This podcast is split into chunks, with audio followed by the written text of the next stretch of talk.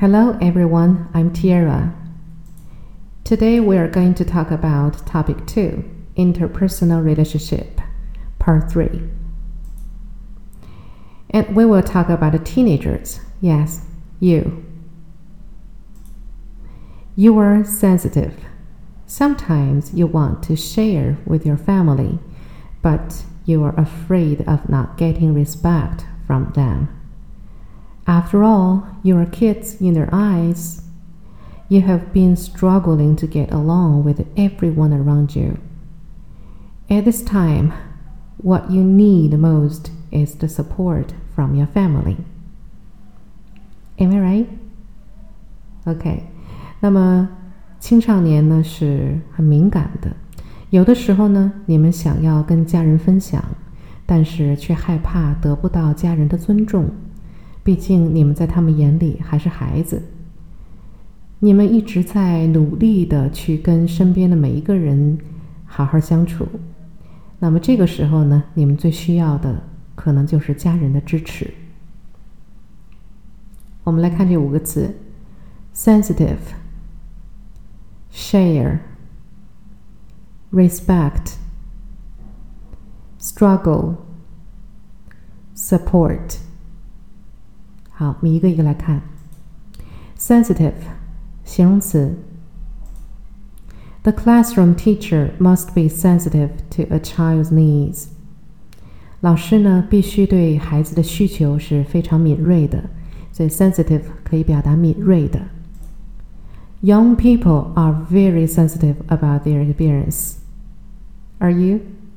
年轻人呢，对他们的外表是非常的敏感的。 Employment is a very sensitive issue. 就业呢是一个非常敏感的事情。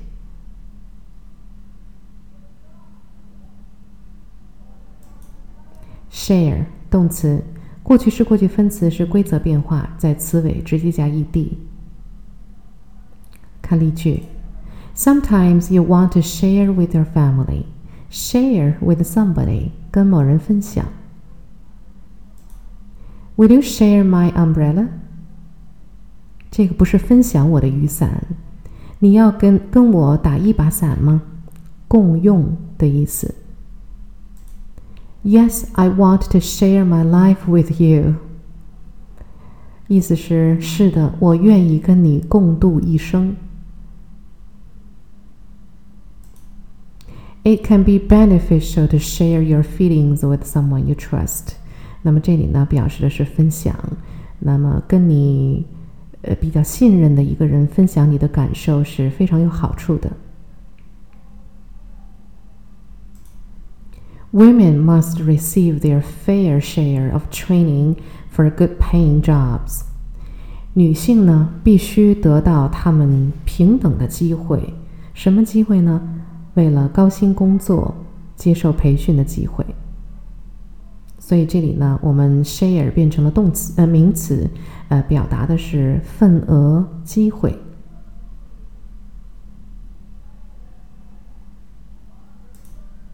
respect 动词，过去式、过去分词规则变化，词尾直接加 ed。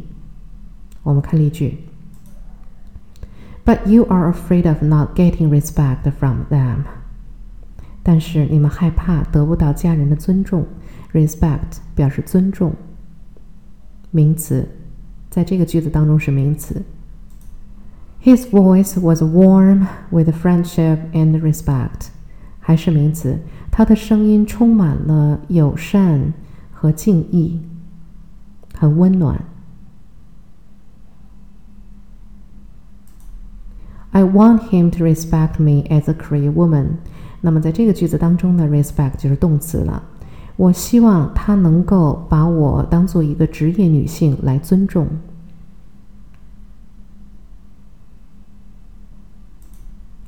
With respect, I hardly think that's the point. 呃，这是一个常用的短语，但是呢，respect 的词义发生了很大的变化。With respect 不不是说呃带着尊敬、带着敬意，我们直接翻译成。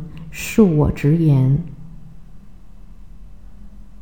恕我直言，我认为这不是重点。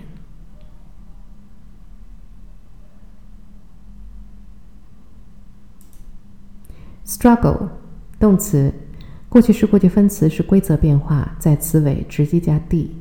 我们看例句：You have been struggling to get along with everyone around you。你们一直在努力的跟身边的每一个人好好相处。Struggle to do something 就表示努力的做某事。I could see the young boy struggling to free himself。我能看到这个小男孩在努力的挣脱，奋力的挣脱。Struggle to do。They had to struggle against all kinds of difficulties.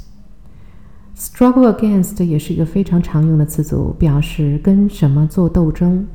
那这个句子呢，就表达他们不得不跟所有的困境做斗争，所有的困难做斗争。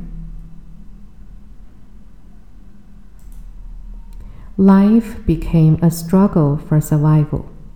这个句子当中，struggle 变成了名词， 那意思没有太大的变化，表示生活变成了。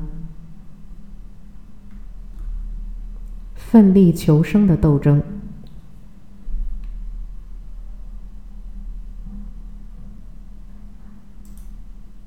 Support 有名词性，有动词性。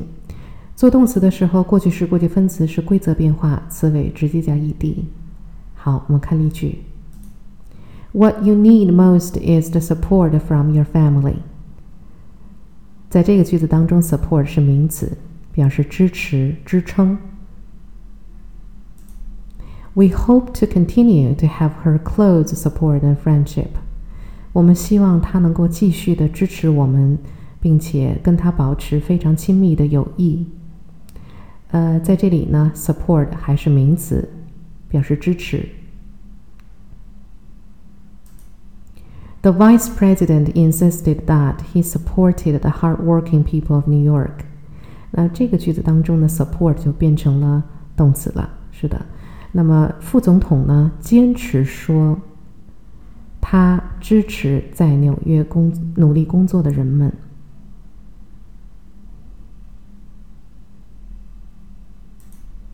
I have children to support, money to be earned, And a home to be maintained。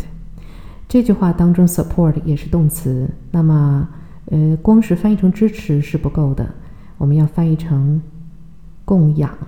我有孩子要养，要赚钱养家，所以养家呢，我们就可以使用 support my family。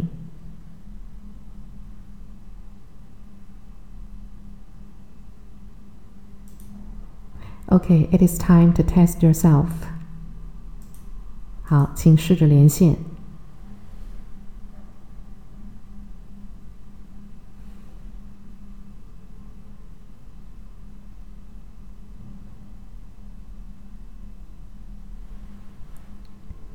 不是太难，对吧？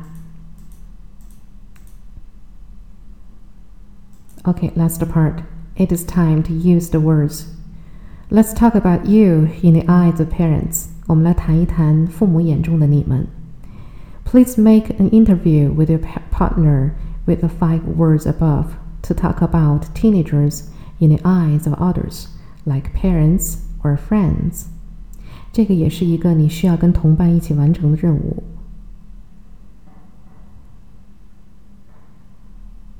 请做一个采访，是采访你的 呃父母，或者是采访你的朋友都可以。那么，用我们上面学过的这五个词来谈一谈他们眼中的青少年 （teenagers） 是什么样子的。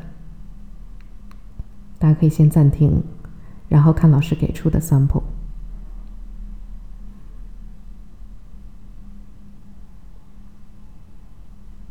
Okay, I give you sample. Interviewer Mom, what do you think of teenagers? Well, I think you are sensitive. Sometimes you want to share with your family, but you are afraid of not getting respect from us. After all, you are kids in our eyes. You have been struggling to get along with everyone around you. But don't worry, I will always be here to support you. 怎么样？很容易，对吗？Okay, that is all for today. See you next time.